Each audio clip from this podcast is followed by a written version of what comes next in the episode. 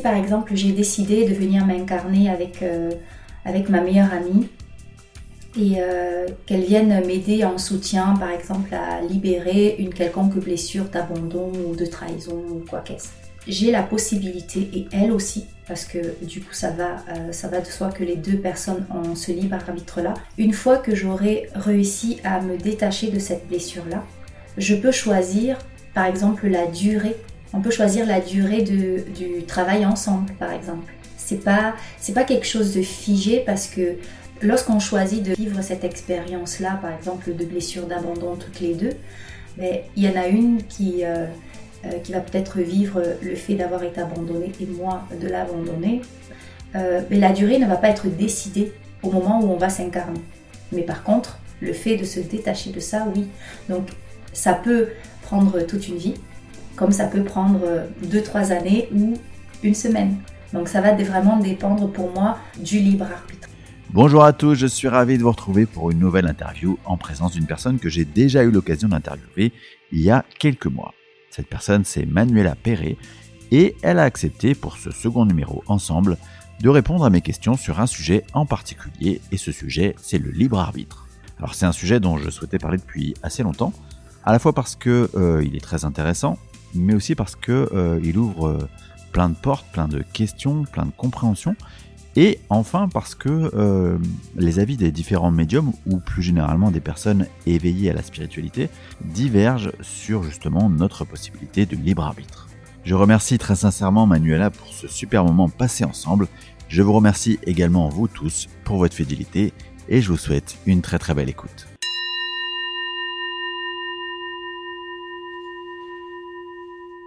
Manuela, bonjour. Euh, merci beaucoup, beaucoup d'avoir accepté mon invitation pour ce second podcast ensemble. Euh, on avait parlé euh, pendant ce, premier épisode bah, de ta spécialité, tout ce qui est attrait au transgénérationnel. Et pour ce second épisode, tu m'as fait le plaisir d'avoir accepté donc cette invitation pour parler d'un autre sujet. Et ce sujet, ça va être le libre arbitre. Alors déjà, première chose, comment vas-tu, Manuela, et bonne année. Merci Xavier pour cette, euh, seconde euh, occasion de passer du moment avec toi et tes auditeurs. Donc euh, merci beaucoup et très bonne année à tous. Très bonne année Xavier.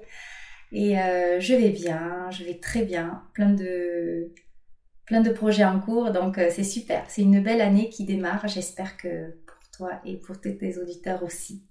Et oui, moi aussi j'espère, et, effectivement, même si je voulais déjà souhaiter, je vous le souhaite à nouveau une très très belle année, euh, pleine de euh, tous les succès que vous méritez.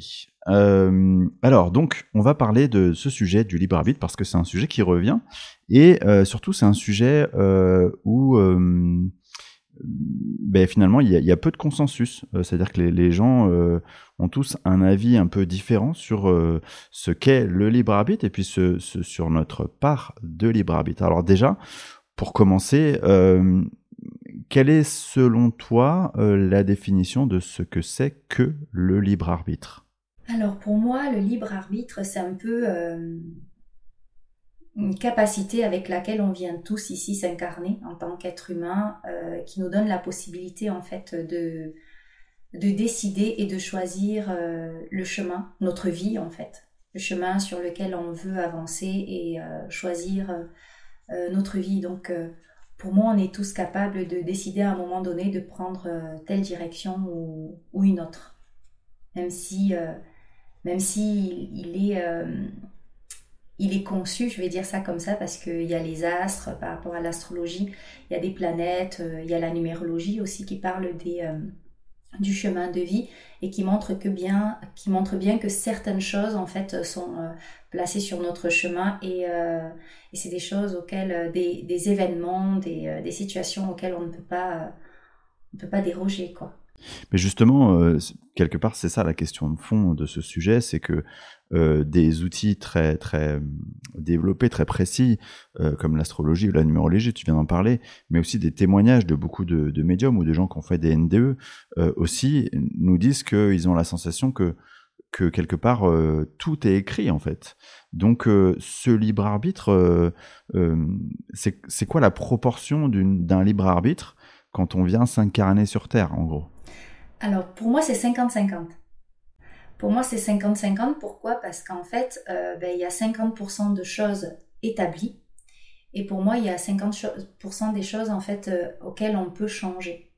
Ces choses en fait qui ont été établies pour ma part, en fait, c'est euh, les différents axes de vie sur lesquels en fait on peut, on peut s'appuyer parfois aussi pour pouvoir trouver un sens à notre vie et parfois se sentir euh, à sa place, euh, pleinement incarné, je vais dire ça comme ça, parce qu'on vient avec un but précis, donc en fait c'est un peu euh, le point A et le point B, sachant que entre ce point A et ce point B, ben, disons que la vie peut-être nous a mis deux trois expériences et quelques âmes par-ci par-là qui viendront en fait en soutien. Et pour ma part, le libre arbitre, ce sont ces autres 50% qui nous permettent en fait de, choisir une certaine forme de coloration. Par exemple, euh, une des âmes qu'on va rencontrer, ben, ça nous donne la possibilité de euh, euh, d'effectuer avec, avec elle ce travail en question, avec ce travail pour lequel elle est venue nous aider, mais aussi peut-être décider de choisir autre chose. C'est-à-dire, si, si par exemple j'ai décidé de venir m'incarner avec, avec ma meilleure amie, et euh, qu'elle vienne m'aider en soutien, par exemple, à libérer une quelconque blessure d'abandon ou de trahison ou quoi qu'est-ce. Euh, j'ai la possibilité, et elle aussi, parce que du coup ça va, euh, ça va de soi que les deux personnes ont ce libre arbitre-là, j'ai la possibilité, moi, une fois que j'aurai réussi à me détacher de cette blessure-là, je peux choisir, par exemple, la durée on peut choisir la durée de, du travail ensemble, par exemple. C'est pas c'est pas quelque chose de figé parce que euh, on, lorsqu'on choisit de venir vers, vivre cette vivre cette expérience là, par exemple de blessure d'abandon toutes les deux, mais ben, il y en a une qui euh, euh, qui va peut-être vivre le fait d'avoir été abandonnée et moi de l'abandonner. Voyons ce, dans ce cas-là, par exemple, mais la durée ne va pas être décidée au moment où on va s'incarner. Mais par contre, le fait de se détacher de ça, oui. Donc ça peut prendre toute une vie, comme ça peut prendre deux, trois années ou une semaine. Donc ça va vraiment dépendre pour moi euh, du libre arbitre à ce moment-là. D'accord. Donc en clair, si, j'essaie de reformuler, tu dis que en ce qui concerne les contrats d'âme, euh, donc on s'est mis d'accord pour euh, se rencontrer, pour euh, devenir euh, meilleurs amis. Ça c'est figé, entre guillemets, ça ça arrivera quoi qu'il arrive. et puis après on a des choses à travailler ensemble, on a un contrat de soutien ou de travail sur une blessure par exemple. et c'est en fait la manière, quelque part, la forme de travailler ce contrat qui va être euh, soumise à un libre arbitre parce que on va le travailler, ça aussi c'est figé, il va falloir le bosser tous les deux, mais c'est euh, la durée, les modalités entre, guillemets, le paramètre à côté euh, qui vont être soumis à ce qu'on appelle le libre arbitre, c'est ça? Exactement. C'est vraiment ça. C'est pour ça que par exemple, dans une relation de couple où l'un des partenaires peut, peut être violenté, euh, les personnes extérieures ont souvent tendance à vouloir en fait que la personne se sorte de là coûte que coûte, mais il faut savoir qu'il y a un libre arbitre. Donc en fait, aussi bien de l'homme et de la femme qui vivent dans ce couple-là, parce que euh, les, personnes, les, âmes qui viennent en soutien donc à l'extérieur, euh, peuvent voir d'une certaine façon par rapport au prisme de leur propre vécu et leurs propres expériences à vivre sur Terre, mais ce couple-là, l'homme et la femme eux-mêmes, ont leurs lunettes. Donc en fait, ils ont eux aussi leur libre arbitre à agir. Donc est-ce que on va choisir de vivre ça, euh, cette difficulté qu'on euh, qu'on vit pendant un an, ou est-ce qu'on va le, rallonger à deux ans? Est-ce qu'il n'y aurait pas une troisième âme, par exemple l'enfant qui devrait intervenir, ou les parents, ou ainsi de suite? Donc c'est vraiment propre à chacun. Et j'aime bien cette petite image en fait qui, euh, qui peut souvent aider quand on quand on porte le syndrome du sauveur, parce que ça, euh, beaucoup de thérapeutes connaissent ça, et pas que les thérapeutes d'ailleurs, euh, beaucoup d'accompagnants, je dirais, euh, qui travaillent dans le social, beaucoup de personnes connaissent ce, syndrome de sauveur, c'est que on n'a pas à intervenir en fait dans, dans quelconque situation de la vie sans que la personne ne, où l'âme de la personne ne nous demande. Je dis la personne parce que c'est plus, plus compliqué d'avoir l'accord de l'âme que l'accord de la personne. parce que c'est sa façon de vivre l'expérience et elle a besoin en fait parfois de cette expérience-là pour se renforcer. Si je prends euh, l'analogie du papillon, quand il sort de sa chrysalide, l'effort qu'il met à casser en fait sa coquille, euh, sa coque, va renforcer ses ailes. Et si nous, en tant que sauveurs, on allait pour aller euh, casser cette coquille-là parce que ça nous fait trop de peine de voir qu'il peut casser alors que nous on a la facilité à casser ça mais en fait quand il va sortir il va avoir euh, des couleurs splendides il va il va rayonner ce papillon là exactement comme quand il euh, il casserait lui-même sa coquille mais par contre il pourrait pas voler parce que ses ailes sont pas assez fortes donc en fait on lui aurait presque là euh, un petit peu arraché de son vécu parce qu'on l'a aidé à casser sa coquille et je trouve ça dommage en fait pour le vécu propre euh, des personnes. C'est pour ça que ben, parfois il faut mettre euh, beaucoup de ses émotions dans la poche et essayer de, fermer les yeux parce que c'est pas ça nous ça nous concerne pas. C'est pas notre rôle. Voilà, c'est pas notre mm. rôle. Euh, tu parlais de, de, contrat d'âme tout à l'heure, c'est intéressant. Est-ce que selon toi, tu vois deux âmes qui, bon, reprenons ton, ton exemple, de ces, ces, deux âmes qui ont décidé de venir s'incarner en tant que meilleures amies, qui doivent travailler un sujet ensemble. Euh, est-ce que selon toi, euh, ce travail, il est euh, révisé à chaque fois, enfin, par les personnes Tu sais, moi, j'ai toujours en tête que quand on, quand on dort, quand on, est dans cet état de sommeil, il y a une partie de nous, de, partie supérieure de notre âme, qui peut faire un peu le point sur euh, comment se passe l'incarnation, qu'est-ce qu'on voudrait faire, comment on va moduler un petit peu euh, ce qu'on fait. Et, et est-ce que selon toi, du coup, euh, il y a une partie qui dit oh là là, je suis allé pas forcément dans la direction que je voulais aller, euh, dans laquelle je voulais aller, donc on va, euh, on va si, si c'était ok avec moi, euh, on va changer et puis on va travailler plutôt comme ça. Ou est-ce que finalement, une fois qu'on est lancé dans le truc, dans l'aventure, dans la grande aventure de l'incarnation, bah advienne que pourra et on verra après quoi. Alors je pense qu'on peut moduler. Je pense qu'on peut vraiment moduler. Ça, ça fait encore partie une fois de plus des 50% de notre libre arbitre. Alors quand je dis 50%, hein, j'ai euh, j'ai pas reçu d'aide quelconque pour dire ces 50% là, c'est juste essayer de poser une fourchette. C'est vraiment euh, euh, Manu ici en tant que personne incarnée qui pose cette fourchette là parce que dans ma vie, à moi, dans ma propre expérience, j'ai vraiment la sensation que c'est 50-50. je n'ai pas perçu quelque chose en particulier de mes capacités médiumniques ou autres. si c'est le cas, je le poserai, mais ça c'est vraiment propre à moi. Et euh, donc c'est discutable, donc euh, chacun a sa propre vision des choses. Et pour revenir à ta question, où tu disais que c'est modulable, oui. Je pense que vraiment c'est modulable parce que moi-même je l'ai vécu. Euh, ce, dont tu, parles, c'est qu'il y a certains, dans, dans, ma vie en fait, j'ai eu la sensation que quand on commençait à emprunter un chemin, mais il n'y avait pas de bifurcation à pouvoir prendre. C'est comme s'il y avait des bouchons à toutes les routes, on ne peut prendre que celle-là parce qu'on a choisi de prendre celle-là. Sauf que ça, euh, c'est juste sur un certain moment. C'est pas tout le temps. Et après, à un moment donné, ben, quand le, tronçon, euh, euh, quand la sortie arrivera, par exemple, si on est sur une autoroute, quand la sortie arrivera, on pourra bifurquer si on le souhaite, ou on pourra continuer tout droit. Donc ça, je pense que c'est vraiment propre encore au libre arbitre. Et c'est pour ça que justement, tu, tu, parlais quand on s'endort, ben, notre âme en fait va visiter plusieurs plans, plusieurs dimensions au moment de notre sommeil.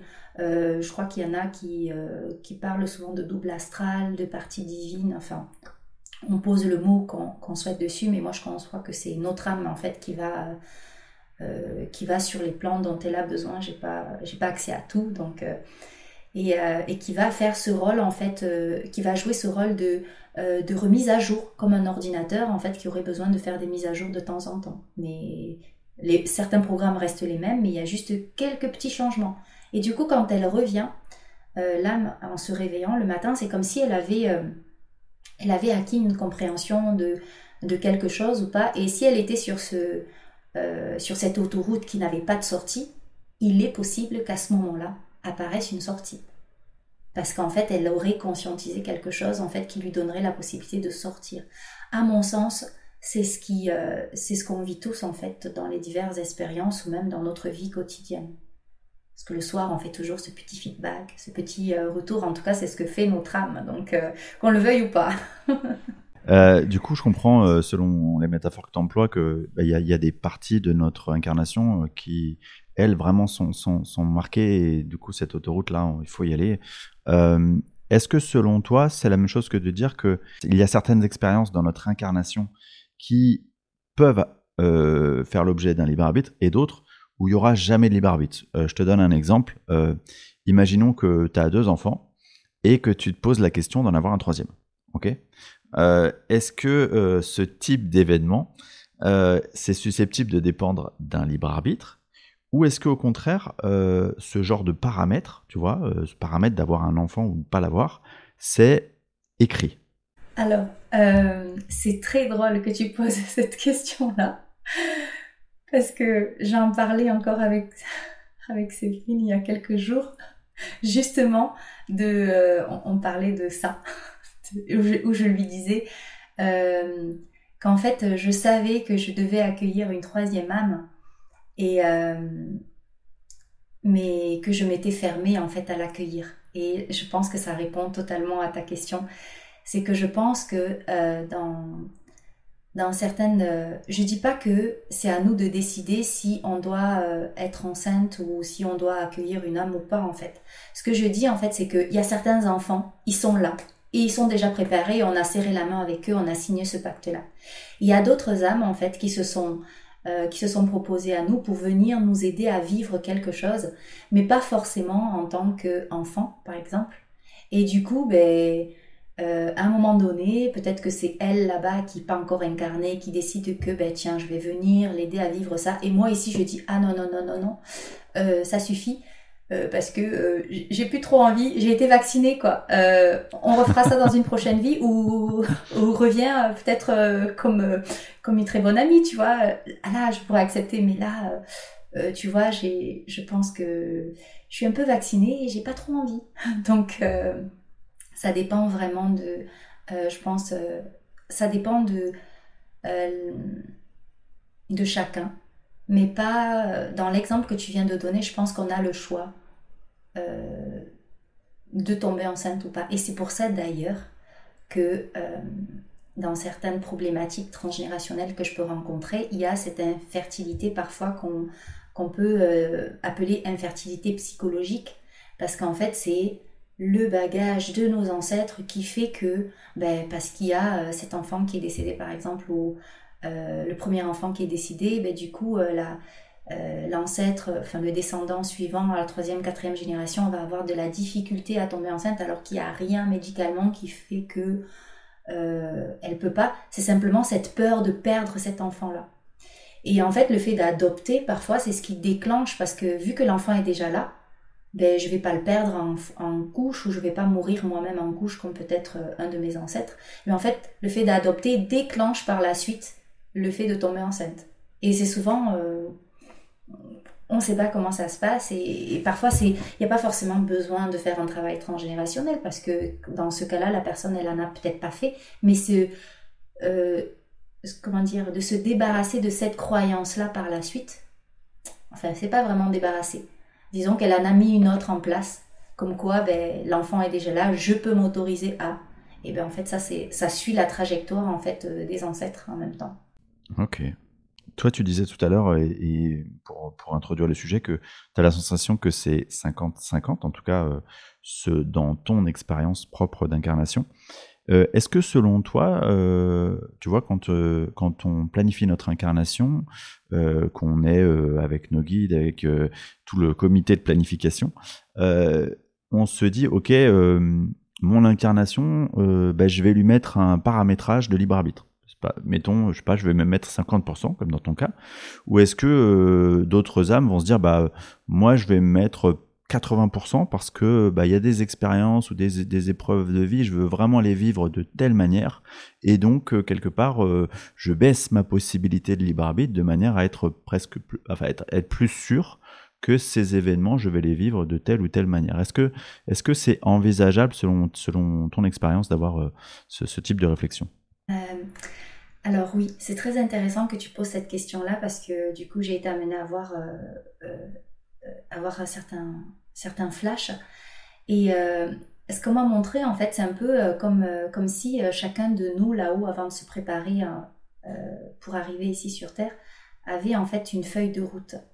Euh, comme si on sortait d'une autre incarnation et on s'était dit, euh, parce que là-bas on a encore euh, toute cette conscience-là, on s'était dit, ok, là franchement j'ai réussi à aboutir à, à, devenir enfin libre parce que dans cette vie-là, la personne elle a peut-être bataillé pour justement sa liberté.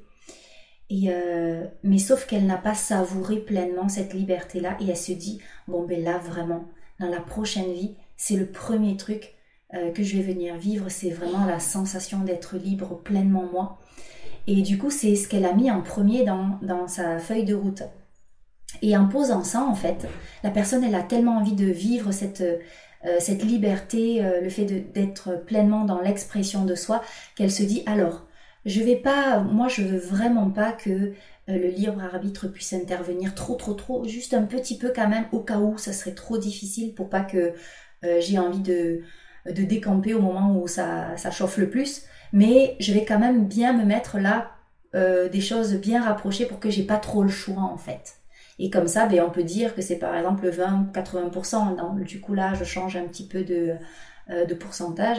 Mais je pense qu'on est tous euh, vraiment par rapport à notre vécu des anciennes vies, par rapport à ce qu'on souhaite se libérer, se dire bon ben tiens, je veux une feuille de route. Alors pour ceux euh, je veux une feuille de route en fait qui suive euh, ce sens-là, 80% ou 50-50. Et je pense que pour ceux qui se mettent un peu trop la pression avant de venir s'incarner, c'est parce qu'il n'y a pas cette charge émotionnelle. Et souvent, quand ils arrivent ici, pour ma part, ça peut être par exemple l'origine parfois de, des départs un petit peu, un petit peu tragiques, comme le fait de d'en avoir tellement eu, euh, de s'être chargé tellement la mule qu'on se dit bon ben là je peux plus vraiment, je peux plus ça. Et je peux parler par exemple du cas des suicides. À mon sens, hein. Vraiment, je pense que ça peut, euh, les suicides peuvent faire partir de ce sens-là où l'âme s'est quand même sacrément chargée la mule, où euh, où elle s'est, où elle a pu par exemple, je pense pas que ce soit possible de mettre du 100%. À mon sens, on peut pas se dire je vais à 100% euh, euh, vivre cette incarnation sans avoir de libre arbitre parce qu'on a toujours le libre arbitre. Et je pense que vraiment 80-20%, c'est la fourchette la plus extrême. Euh, parce que là, j'ai parlé des suicides, mais je pense que le suicide aussi peut faire partie justement d'une épreuve que la personne a à accepter justement pour aller prochainement se, réincarner et vivre quelque chose autrement en fait. Voilà. C'est pas juste des âmes qui se sont chargées la mule. Ouais, puis justement, effectivement, 20%, euh, euh, on peut imaginer que forcément, il y a toujours une partie euh, de, libre arbitre. Même si toi, en tant qu'âme, tu as, voulu avoir le moins de libre arbitre possible, peut-être que aussi tu as des contrats d'âme avec d'autres personnes qui ont un libre arbitre et que leur libre arbitre va forcément impacter ton, ton, incarnation. Donc, forcément, il doit y avoir un minimum, euh, minimum possible minimum de, c'est ce minimum requis de libre arbitre. Et, et, euh, et, tu parlais justement des âmes qui se chargent la mule, c'est intéressant cette idée-là. Tout à l'heure, je disais euh, quand on rédige son plan d'incarnation, tu vois, il y a le comité de soutien. Moi, j'imagine euh, euh, dans ce comité de soutien, évidemment, les, guides, enfin, ou le guide qui va nous accompagner, le guide principal, mais j'imagine aussi tout un tas de, bah, personnes qui sont des âmes avec qui on a des contrats d'âme, et puis toutes les autres qui ont peut-être une expertise, une expérience dans ce que c'est que de rédiger un plan d'incarnation, qui nous aident, qui nous conseillent. Et je me dis, bah, comment finalement on peut, on peut en arriver à se charger la mule puisque on doit avoir dans ce comité de soutien des âmes un peu plus expérimentées qui, qui doivent nous dire eh oh là euh, tu déconnes euh, tu es en train de te mettre des expériences que tu seras pas en mesure d'appréhender quoi. Alors à mon sens en fait ça fait partie justement euh, de la feuille de route de se charger la mule. Parce qu'en fait bien évidemment nos guides sont nos conseillers et il y a énormément de d'aide là-haut avant même qu'on vienne s'incarner, même des personnes qui ont vécu cette incarnation aussi, si c'est notre première euh, incarnation humaine et ils savent très bien de quoi ils parlent. Euh, mais je pense que ça fait partie d'une, de notre plan d'incarnation justement de se dire j'ai tellement j'ai tellement vécu ça, vécu, vécu, vécu et revécu que franchement, je ne veux pas le louper. Parce que euh, il y a euh, des âmes, et, euh, et ça, je, je, pense en avoir perçu certaines, qui reviennent en fait en boucle à chaque fois. Et vraiment, elles reviennent en boucle dans tellement d'incarnations, parce que là, le maximum que moi j'ai vu, c'était trois fois, où l'âme, elle revient, elle revient un truc, elle revient un autre truc, et ainsi de suite, sans changer. On évolue toujours un petit peu, mais elle, on a cette sensation qu'en fait, ben, bon sang, elle progresse pas. Il y a toujours une petite progression, mais qui n'est pas forcément perçue. Et ça, c'est hyper lourd. C'est comme si on était le hamster dans sa cage. Et, et c'est. Et, du coup, elle se dit bon ben tiens, euh, ok, je vais tellement être en, roue libre dans ma cage qu'à un moment donné, je vais faire un vol plané, par exemple. Et ce vol plané là, eh bien, va me permettre de sortir de la cage parce que j'en peux plus de cette cage. Donc en fait, euh, je pense que ça fait partie vraiment de la feuille de route et justement les conseillers, euh, les, guides qui sont là-haut euh, lui disent ok, tu veux vivre ça, mais accepte par exemple que cette personne-là vienne en soutien ou que telle personne vienne en soutien. Et c'est pour ça qu'on peut parfois voir des, des âmes, par exemple, qui, font, qui ont des accidents de la route. L'accident, il est hyper grave. elles ressortent de là avec parfois des, des, des, séquelles tellement difficiles qu'on se dit, bon ben là, à mon avis, c'est foutu. Et bizarrement, ben, la personne, elle reprend le dessus sur sa vie petit à petit et elle revient et elle revient et elle revient et elle revient avec une conscience tellement plus élargie et tellement plus forte qu'au départ que si on lui demandait à cette personne-là est-ce que tu souhaiterais revivre cet accident-là elle dirait oui. Et parce qu'en fait ça a tellement changé sa vie ben, c'est le vol plané dans la cage en fait. Alors je suis pas en train de dire qu'il faut faire des accidents pour faire des, sortir de ces cages avec des vols planés, mais c'était un exemple qui m'est venu spontanément. Donc, euh, donc je pense que c'est c'est juste en fait vraiment pour chacun, mais euh, pour revenir à ce libre arbitre, je pense qu'on a tous plus ou moins une certaine forme euh, de degré de libre arbitre, tout le monde, parce que justement il y a des contrats, parce que on, on a besoin aussi de soutien et qui vont pas nous dire tu feras comme ça et ça sera comme ça. Est-ce que selon toi, on peut faire le, un lien entre euh, ce qu'est la maturité de notre âme, c'est-à-dire euh, son vécu, le nombre d'incarnations, le nombre d'expériences que tu as pu vivre, et justement euh, le degré de libre arbitre que tu vas te paramétrer Alors je dirais, je dirais que oui. Dans tous les cas, je dirais que oui, parce que peu importe qu'une âme se soit incarnée et est vraiment cette expérience d'âme, on va dire, d'incarnation humaine, euh, où elle a vraiment progressé, où elle a eu l'impression d'être en roue libre euh, tout le temps, tout le temps dans la même, dans, la même situation. Euh, je dirais qu'on a tous cette possibilité, oui, que notre âme, en fait, a la possibilité de, changer le degré. Parce que, imaginons que je suis... que je suis une âme qui serait venue s'incarner dans sa dernière incarnation humaine. Et je me suis dit, en fait, bon, ben Manu, euh, il te faut encore revisiter, aller la trahison, euh, l'abandon. Euh, c'est déjà pas mal quand même, parce que dans rien que ces blessures-là, ben, il y aura plein de situations qui pourront t'amener à, à, les observer différemment et à les vivre différemment.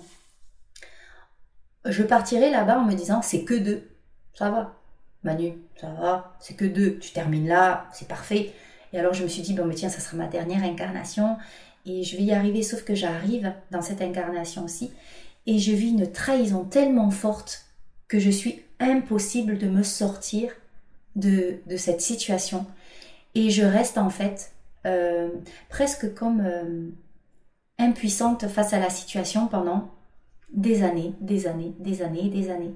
Et j'arrive en fait euh, un an avant mon départ céleste en me disant oh là là, il faut que je me sorte de là, c'est quand même là, je commence à prendre de l'âge, ça suffit. Et une fois que je me sors de là, ben, j'ai tellement pas le temps de savourer le fait d'être sortie de là, de m'être dit, oh, Manu, tu peux enfin euh, te sentir pleinement honoré par toi-même et, et, te détacher du regard de l'autre ou quoi qu'est-ce, que j'ai envie de le vivre pleinement et je me dis, allez, je, on se refait une, deuxième partie, allez, je reviens ici et je me fais euh, une deuxième incarnation, une autre incarnation. Et, euh, dans cette incarnation-là, je me dis, bon, ben tiens, il y a juste la petite blessure de trahison sur laquelle je dois savourer le fait d'avoir, euh, d'en être sorti. Et je reviens dans la même situation. Parce qu'en fait, il faut se dire que l'âme, quand c'est pleinement intégré dans son dans l'être profond, euh, même si on n'a pas la, le souvenir de ce qu'on a vécu, et eh ben en fait, euh, même si on n'a pas ce souvenir-là, l'âme sait qu'elle sait. Et en fait, à n'importe quel moment, et c'est pour ça qu'on parle d'intuition, à n'importe quel moment dans la vie de, euh, dans ma vie par exemple, où je reviens vivre cette situation-là, je vais me dire allez euh, je suis pas à ma place là. Euh, ça me va pas tout ça. Donc en fait euh, peut-être que je pourrais m'extirper plus rapidement. Mais peut-être que j'ai tellement pas eu le temps de vivre ça et de l'intégrer que bim je reviens en fait et je revis ce truc encore pendant 50 ans. Le cauchemar. Ou je pourrais gagner deux ans avant ainsi de suite. Mais vraiment je pense que si je reviens à la question fondamentale que tu m'as posée pour l'expérience euh, je pense qu'une fois qu'on l'a, qu'on a intégré pleinement l'expérience dans, dans la matière ici-bas, parce qu'on est des êtres de matière, faut pas que juste que ça reste, que la connaissance, l'expérience reste en surface. Une fois qu'on l'a intégré dans le corps, qui a eu cette descente dans la matière, dans le corps et dans l'âme, je pense que l'âme sait qu'elle sait. Donc quand on revient vivre ça, on le sait dans notre corps et, et on peut parfois pas euh, revenir vivre, si je redonne mon exemple, vivre cette situation et se dire je vais vivre 50 ans là, c'est tellement, euh, c'est tellement euh, essentiel de s'en libérer, vital en fait presque, qu'on coupe directement le cours. Alors quand je dis directement, ça peut prendre un an, deux ans, peut-être pas 50 ans quand même. voilà. On a la sensation, euh, quand on t'entend parler, en plus ça correspond à ce que, ce que moi je vis euh, en séance d'hypnose transpersonnelle, on a la sensation que nos âmes, elles sont très perfectionnistes, tu vois, qu'elles vont aller, euh, qu'elles ont la, soif d'aller vivre toutes les expériences dans le moindre, ouais, le moindre détail, le plus petit paramétrage possible, et que des fois il y a juste un, un micro-paramètre qui va changer, mais allez, on se refait la même expérience, on va juste changer un micro-paramètre, et tu vois, ça paraît presque un peu euh, euh, masochiste.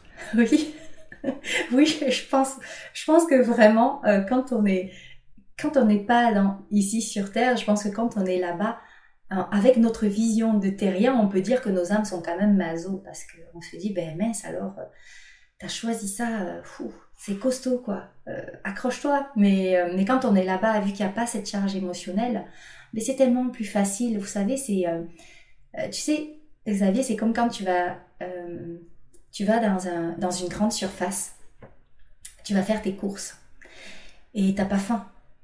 Donc en fait, ben, tu vas prendre ça et ça et ça et ça. Tu vas prendre plein de choses et tu vas mettre dans ton caddie.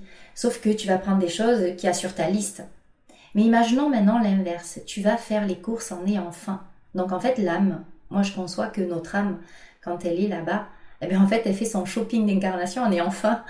Donc en fait, elle va prendre tous les chocolats, tout ce qu'il faut pas prendre en fait. Sauf que elle n'a pas encore la culpabilité d'avoir gobé toutes ces deux, trois tablettes de chocolat quand elle va, quand elle va se poser. Et du coup, quand elle revient ici, elle dit, oh là là, ça plombe quand même. Euh, oui, j'aurais peut-être dû m'abstenir de manger ces deux tablettes en faisant mon shopping ou d'avoir acheté toutes ces boîtes de Nutella ou... Bon, vous avez compris, je suis accro au chocolat. C'est pour ça que j'en ai pas chez moi. Et oui. Tout à l'heure, on a dit que du coup, on a, essayé de, travailler sur le lien, enfin de, comprendre le lien entre euh, la maturité de l'âme et le, pourcentage de libre arbitre. Est-ce que on peut euh, aussi imaginer qu'il y a un lien entre l'identité profonde de qui on est en tant qu'âme et euh, le paramétrage du libre arbitre. Par exemple, imaginons que je suis justement une âme très perfectionniste qui veut vivre les expériences euh, euh, telles que je les ai prévues et puis que j'ai prévu d'évoluer vite parce que j'ai envie d'avancer dans mon parcours, etc. Donc je vais mettre très peu de libre arbitre. Ou à l'inverse, je suis une âme qui, est plutôt en mode euh, bon, on verra euh, bien, on va vivre l'expérience puis on verra après quoi. Et de toute façon, euh, quoi qu'il arrive, ça me fera progresser, donc ça sera chouette. Et donc je vais me mettre, allez hop, 70% de libre arbitre. Est-ce que, est-ce que ça peut être compris comme ça? Alors j'ai j'ai plutôt l'impression en fait que nos âmes n'ont pas vraiment de personnalité. Je sais pas comment dire ça c'est bizarre un peu ce que je vais dire, mais euh, j'ai pas l'impression que, euh, que qu'en étant là-haut, on se dit bah, que notre âme se dise bah, mais tiens, je suis perfectionniste ou euh, ou je vais lâcher prise. J'ai pas l'impression que ce soit que ce soit ça. J'ai plutôt l'impression en fait qu'elles ont vraiment qu'elles voient en fait ce qui manque à leur évolution et elles se le mettent sur la feuille de route et elles se disent bon ben tiens j'ai encore ça euh, sauf que ben, des fois, euh, vu qu'on a, elles ont justement pas, elles n'ont pas cette charge émotionnelle qu'on peut venir vivre ici sur, euh, sur Terre, elles se disent, bon ben tiens, je vais mettre deux blessures au lieu par exemple d'en mettre qu'une. Et je pense que c'est aussi le rôle des guides à côté, de leur dire, alors, tu sais, dans cette dernière vie, tu as quand même encore pris ces deux blessures-là. Et tu n'as pas monter plus de marche que ça Est-ce que tu voudrais, t'es sûr que tu veux prendre les deux blessures? Et en fait, je pense que c'est de l'ordre euh, du conseil à ce moment-là de se dire bon ben tiens, oui, c'est vrai. Euh, et l'âme en fait n'a pas, je j'ai pas cette sensation là qu'elle est, euh, oui, ce besoin d'être, de faire vite ou de faire parfaitement ou de ou de se dire allez cool je vais être dans cette incarnation. Quoi que si je pense que quand même il y en a qui se disent je suis cool là allez je vais me vivre une incarnation super. Alors ça c'est moi je pense. Une super incarnation pépouse je vais me poser. Mais ouais parce qu'en fait il y a, y a, enfin tu dois les voir toi de, les personnes que tu que tu as en séance mais euh, il y a parfois des, des, des, personnes où tu te dis mais c'est pas possible le nombre de d'épreuves qu'elles se sont mises sur leur route mais euh, ils sont complètement tarés quoi. Eh euh, comment ça se fait? Comment c'est possible? Et qu'à côté de ça, il y a des incarnations pépouses, comme tu dis, comme la tienne ou la mienne, où je me dis bon bah il doit y avoir peut-être un truc qui va arriver parce que là pour l'instant c'est assez cool quoi. Ça stagne, oui. Et ben, ça je pense que euh, ça c'est euh, c'est justement euh, un jugement euh, qui peut être qui peut être terrien, tu vois, quelque chose de bien bien humain là où on se dit purée, euh, elle a de la chance, elle évolue pas mal alors qu'elle s'est mis des sacrés, euh, des, sacrés, euh, des sacrées expériences. Et moi là, j'ai l'impression que, ok, il n'y a rien qui se passe quoi. J'ai beaucoup de personnes comme ça qui arrivent en séance en me disant, est-ce que vous pensez que pour, pour avoir son canal qui se débloque, pour avoir sa médiumnité qui s'ouvre, il faut forcément avoir des épreuves difficiles dans sa vie j'ai envie de dire non. Pas du tout. Pas du tout, je suis pas d'accord en fait à ça. Je pense que si c'est euh, si vous avez à développer votre médiumnité ou à ouvrir vos capacités extrasensorielles, ça se fera aussi bien justement dans la stagnation que vous percevrez comme une expérience vraiment atroce que dans le fait de vivre euh, un accident hyper euh, costaud. Rien à voir, je pense, avec... et ça, je pense que c'est aussi un choix de, de notre âme, justement, de choisir ça. Parce que euh, peut-être que dans une ancienne vie, on a été tellement, euh, euh, on a tellement travaillé, on a tellement justement galéré que l'âme se dit bon ben, je vais mettre les pieds en éventail et, peut-être qu'on a encore ce, ce souvenir là, ce truc bien incarné, comme je disais, bien au fond de nous, parce qu'on l'a bien intégré, ce labeur, ce truc très lourd. On se dit purée, j'ai l'impression de rien faire ici, mais est-ce que j'avance en fait? Alors qu'on a choisi ça alors qu'on a choisi ça justement pour savourer. Bon sang, savourer les moments de, de calme, d'accalmie, parce qu'on ne sait pas ce qui va se passer demain. Alors, euh, profitez de ces moments-là, de justement où, où, vous pouvez mettre vos pieds en éventail euh, pour les faire bronzer un peu et vous dire euh, je profite parce que je suis avec moi-même. C'est dur hein, quand on est, je sais, dans, dedans. Oui, ça nous ramène à la difficulté de, profiter de l'instant présent, de ne pas être tout le temps en projection de est-ce qu'il va se passer quelque chose ou à l'inverse en, en réflexion ce ah c'était mieux avant ou ah c'était bien mon enfance ou c'était voilà peut-être que peut-être que je rêve d'un moment d'accalmie c'est pour ça que, que je ah, rêve les pieds en éventail là Non, mais je pense qu'on a un moment de notre vie où il nous faut travailler. Il y a des moments donnés, il faut prendre aussi euh, euh, du plaisir parce que l'incarnation humaine, elle est faite de plaisir aussi. Et elle est faite pour qu'on savoure tout ça. Oui, c'est, d'ailleurs, c'est souvent les messages des guides d'être beaucoup plus léger que ce qu'on est euh, habituellement, de, se rapprocher de cet état de, l'enfant euh, qui aime jouer, qui aime s'amuser d'un rien, qui lui est dans l'instant présent, parce que c'est vraiment leur, capacité première, et que, c'est quelque chose que nous, on a un peu perdu.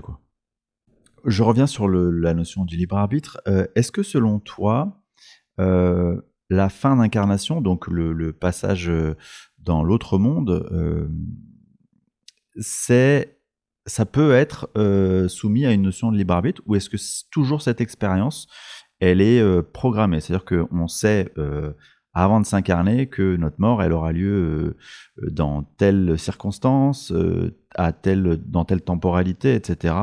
Et hormis hormis cas du suicide, qui est un petit peu une rupture de contrat parfois, parce que parfois c'est prévu. Mais est-ce que, euh, en gros, on a euh, le libre arbitre sur choisir plusieurs euh, sorties d'autoroute, ou est-ce que c'est cette sortie d'autoroute et celle-là, tu peux pas la louper? Alors c'est drôle parce que je m'y attendais à cette question-là. je m'y attendais à cette question-là. Je me suis dit, mais comment je vais faire pour répondre à cette question-là? Et, justement, mon mental était en train de chercher, mais je sais qu'elle va y arriver à un moment donné. Et en fait, euh, à un moment donné, j'ai lâché parce que tu m'as posé une autre question qui n'était pas celle-là, donc j'ai totalement lâché. Et là, maintenant, ça revient et c'est plus fluide. Comme quoi, lâcher prise, en fait, nous aide vraiment à avoir les meilleures réponses. Et bien, ça revient un peu, euh, à mon sens, à la naissance. À la naissance, en fait, c'est que euh, notre naissance est programmée, comme notre mort peut être programmée par notre âme et euh, la notion de libre arbitre n'intervient pas à ce moment-là, mais il y a des naissances et des morts qui peuvent laisser intervenir, qui peuvent faire laisser intervenir le libre arbitre. Euh, par exemple, cette âme que, euh, que je devais accueillir, peut-être par rapport à un contrat ou quoi qu'est-ce, et que je ne souhaite pas aujourd'hui. Il se peut que j'ai pas terminé ma vie, peut-être dans cinq ans, elle se décide à quand même venir, même si j'ai décidé de dire non. Ah ben là, ça va être mon libre arbitre de, décider. Euh, vu qu'on a cette chance ou pas, je sais pas si je peux appeler ça une chance, je dirais quand même une chance de, décider de, euh, de porter la vie, d'avorter ou de pas avorter. Euh, bon, c'est pas là le sujet, mais je pourrais décider à ce moment-là. Et peut-être qu'il y aurait plein de mémoires qui remonteraient, qui me diraient non, tu peux pas faire ça. Ou des vies antérieures où j'aurais juste peut-être euh, avorter et qui me ferait que non, tu peux pas avorter, enfin bref.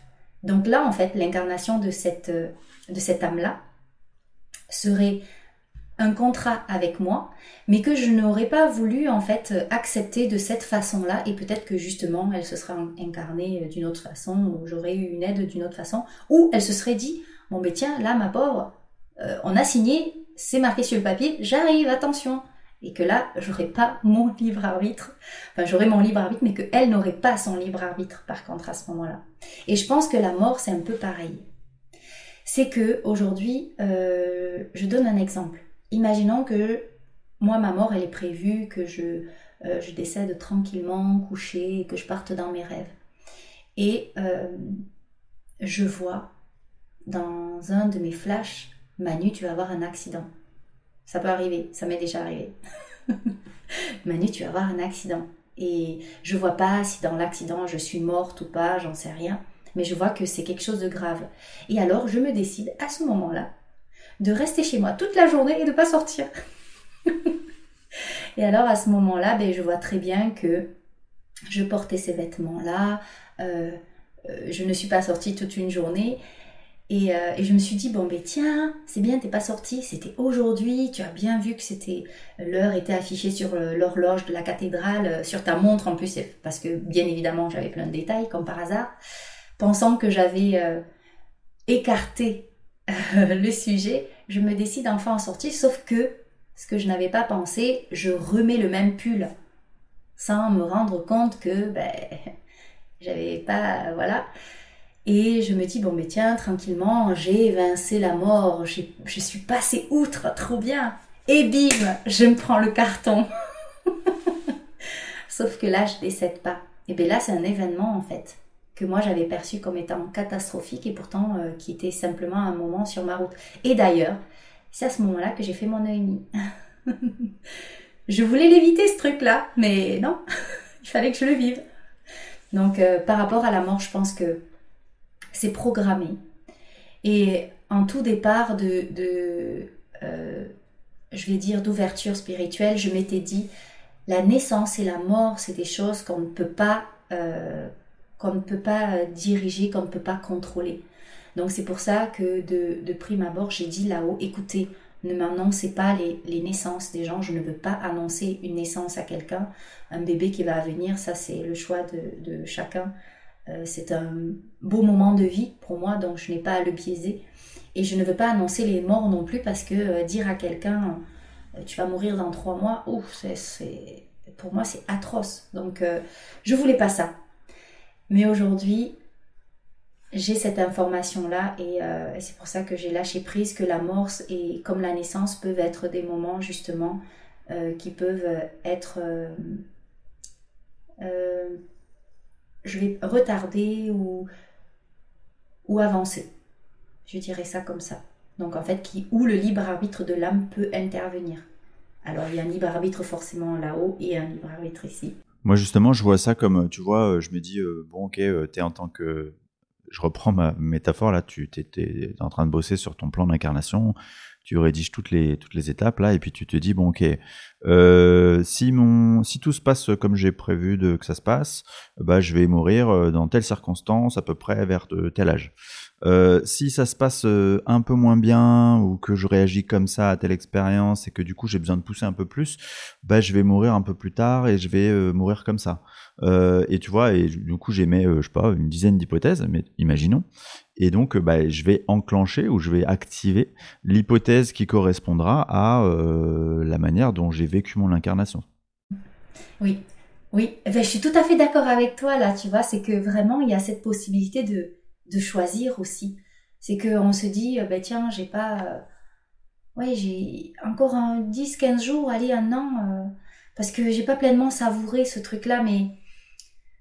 Et on repousse un peu, mais sauf qu'on peut pas repousser euh, vitam aeternam, en fait, vraiment, par rapport à aussi, tu vois, le, le but de l'incarnation. Parce que il a, faut pas oublier qu'il y a quand même le chemin. Et imaginons, le chemin pour nous, c'était ici de venir se libérer de la blessure d'abandon.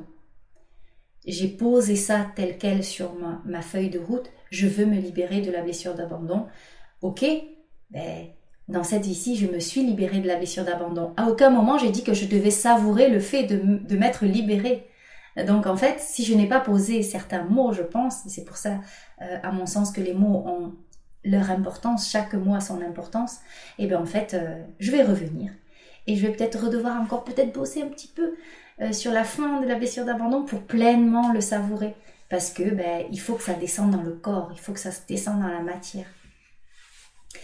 Et bien je reviens un petit peu dans la roue du hamster. Et, j'essaie d'être évincée le plus rapidement possible. Euh, tu as parlé tout à l'heure du coup euh, de, de, notre libre arbitre quand on est désincarné. Euh, à ton sens, quand on est désincarné, est-ce qu'on a plus de libre arbitre? Est-ce qu'on a moins de libre arbitre? Comment comment tu le comment tu l'imagines? Alors j'imagine que vraiment là-haut, on est décisionnaire à 100%. Sauf qu'on a euh, on a la possibilité de... Ben, on a nos guides hein, qui sont là, nos conseillers, et on a la possibilité de les écouter euh, ou de pas les écouter. Et c'est pour ça justement que parfois on se charge la mule, sacrément. Je pense que c'est ça, que là-bas vraiment on est, euh, on est 100% libre, libre de faire ou d'être en fait. Et c'est justement là le fait de pouvoir poser le, je dirais en fait le titre, euh, le titre du livre justement de l'incarnation à venir. Et parce que je pense que réellement euh, c'est 100% euh, lâcher prise totale. Allez. Donc on a selon toi 100% de libre arbitre quand on est désincarné. Est-ce que quand même ça peut dépendre? Est-ce qu'il y a un paramètre de type mon plan de conscience, c'est-à-dire quelque part mon évolution ou ma maturité? Tu vois, ça peut jouer quand même sur un, une notion de de libre arbitre ou est-ce que quoi qu'il arrive, même si j'ai un plan de conscience relativement bas, bah, de toute façon j'ai mon libre arbitre et parce que quelque part, peut-être que selon mon plan de conscience, j'ai pas conscience du fait que je, dois évoluer d'une certaine manière et que j'ai besoin de plus être guidé. Donc euh, quelque part que, que quelqu'un vient me dire, vient me, me, me, prendre la main en me disant, euh, allez, euh, la prochaine étape pour toi, c'est celle-là parce que c'est vraiment celle qui est la plus pertinente pour toi. Eh ben, l'un, dans le fait que le fait qu'on ait qu'on soit une âme pleinement euh, qui a acquis énormément de sagesse, d'expérience, en fait, ou qu'on soit vraiment une, un bébé âme qui commence en fait euh, euh, ses, incarnations, que ce soit sur Terre ou autre. Hein. Je pense que on a quand même totalement notre libre arbitre, sauf que ben, c'est un peu comme dans notre vie aujourd'hui, si on prend l'exemple d'un de, enfant, euh, qui lui serait en fait l'analogie à, cette, à ce bébé âme là qui commencerait là-bas, et eh bien en fait l'enfant n'est pas capable de, décider par lui-même et il est un peu encore un, euh, comment dire dépendant de ses conseillers, de ses guides. Donc en fait, euh, il va devoir écouter ce que les guides lui disent parce que sinon, ben, je, je vais dire l'expérience d'âme, elle est totalement fauchée, je pourrais dire ça comme ça. Et, euh, et, en fait, je pense qu'on a, euh, on a réellement euh, la possibilité en tant qu'âme sage justement de se dire ok je connais vraiment mon plan je sais ce qui est bon pour moi je sais ce qui ne l'est pas j'ai quand même besoin d'être conseillé mais on a ce libre arbitre à 100% et on a aussi ce, cette petite âme cette nouvelle âme je dirais qui débute et euh, qui a qui a l'excitation parce que c'est un peu comme les enfants l'excitation de vivre euh, ces incarnations et qui justement serait un peu moins tempéré peut-être et, euh, et, qui pourrait soit se charger la mule, soit, soit mettre les pieds en éventail et dire ah non mais là je vais profiter. et après je reviendrai, je, je travaillerai, mais pour l'instant je profite. Ok. Euh, Manuela, pour terminer cet épisode, euh, je, vais, je vais te poser une question qui va prendre un peu le contre-pied de tout ce qu'on a dit, euh, parce que j'aimerais bien t'entendre sur, euh, sur ce, que, ce que tu en penses. Euh, dans les personnes qui sont, qui sont partisans du fait qu'on ait zéro libre arbitre, il y a toutes celles qui te disent que puisque le temps n'existe pas, euh, le passé, le futur, le, présent, c'est la même chose. Euh, c'est des illusions. Eh bien, euh, selon cette logique-là, tout ce qui est présent, tout ce qui est futur, c'est déjà réalisé. Donc, si c'est déjà réalisé, j'ai pas de libre arbitre puisque c'est déjà réalisé. Ah oui, ça c'est très intéressant. Ah oui, ça fait pas. c'est tout juste vraiment que j'ai commencé à toucher à cette notion de passé, présent, futur regroupé. Mais comme par hasard, euh, les choses arrivent toujours au bon moment et cette, notion de multivers, de quantique et tout ça. Euh, pour ma part, avec ce que j'ai expérimenté euh, jusqu'ici, en tout cas la conscience que j'en ai, je dirais qu'il y a quand même le libre arbitre. Je suis pas d'accord en fait avec avec le fait de, par exemple, subir je vais le dire comme ça, le fait de devoir subir en fait quelque chose qui se serait déjà passé, qui était déjà là. Je pense en fait que justement quand ça se repropose à nous, c'est une opportunité supplémentaire de changer cette illusion là et de dire bon ben tiens je veux pas cette ambiance rose, je préfère euh, cette ambiance un petit peu tamisée dans les jaunes, ça m'irait très bien. Euh, peut-être en reproduisant la même chose mais en changeant toujours quelque chose de supplémentaire, sachant que justement ce qui m'a été permis de euh, d'expérimenter et de peut-être percevoir, je dirais ça comme ça, c'est que lorsqu'on lance, euh, vous savez, euh, lorsqu'on laisse tomber un caillou dans une mare d'eau, ça fait des résonances. Donc en fait, la résonance, même la plus subtile possible qu'on ferait ici maintenant dans cette vie présente, aurait des effets dans la vie passée, future, présente, qui seraient certainement parallèles. Donc, il y aurait toujours en fait la possibilité de faire intervenir son libre arbitre, même si on ne peut pas le concevoir comme, euh, euh, comme les, même si ces personnes-là ne peuvent pas le concevoir comme les personnes qui seraient partisanes euh, du libre arbitre total. Alors moi, je suis ni partisane du libre arbitre total, ni euh, euh, des deux. presque, je pourrais faire politique. Je suis avec tout le monde. non, non. c'est juste que je, trouve que l'un dans l'autre, en fait, chacun se regroupe. Mais peut-être plus du côté du libre arbitre quand même, où on a la possibilité de choisir. Eh bien, euh, écoute, je suis assez d'accord avec toi et euh, sans pouvoir euh, trop me l'expliquer cette notion, parce que c'est intellectuellement c'est difficile à appréhender et puis on, rentre dans tout ce qui est quantique. Effectivement, c'est c'est un autre sujet qui, qui, qui voilà qui est, qui est complexe. Mais effectivement, moi, ça résonne pas cette notion de tout est écrit et tout est. Je, je, je, suis plus comme toi dans une dans un entre deux où il y aurait des résonances de toute façon entre ce qu'on fait et tout ce qu'on fait dans d'autres vies, dans des vies simultanées, euh, a une résonance, un impact sur notre vie. On ne sait pas très bien le mesurer, mais on peut l'imaginer. Euh, en tout cas, euh, en tout cas, je, suis convaincu qu'il y a, quand même cette, ce, paramétrage du libre arbitre et que c'est vraiment quelque chose de, de, majeur dans notre, dans notre manière de vivre nos incarnations. Et c'est trop beau même d'avoir la possibilité de choisir moi, j'ai du mal à m'imaginer, euh, tu vois, Xavier, une vie où tu subirais tout ce que, euh, tout ce que tu vivrais. Oh, oh là là, mais quelle horreur. Bah alors là, je m'incarne plus. Hein. C'est pas possible.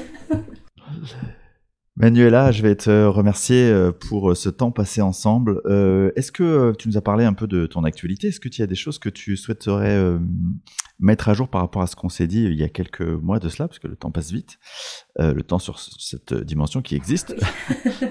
Est-ce qu'il y a des choses que tu souhaiterais nous partager par rapport à ton actualité, à ce que tu as mis en place depuis le dernier épisode? Euh, merci Xavier de me donner l'opportunité justement de, parler de, tout ça. Eh bien écoute, j'avais, très peur euh, à notre dernière interview de poser les mots de formation. Eh bien ça, y est, ça y est, c'est posé dans la matière. Je le vis, je l'incarne pleinement. Le, la formation en libération transgénérationnelle a ouvert les portes euh, le 13 janvier, donc le week-end dernier, 13 et 14 janvier, et je suis vraiment très heureuse et je me sens pleinement à ma place en fait de partager et, de pouvoir en fait euh, euh, partager, offrir et euh, échanger tout, ce que je connais et tout ce que, et tout ce que les autres savent également. Et ça, c'est waouh, c'est super. Et maintenant, vraiment, merci beaucoup. Merci à la vie. Merci à toi, Xavier, de m'avoir permis aussi de poser ces mots-là la dernière fois parce que je pense que ça a suivi ça a suivi son trajet dans ma conscience et ça a fait que les choses ont pu se faire.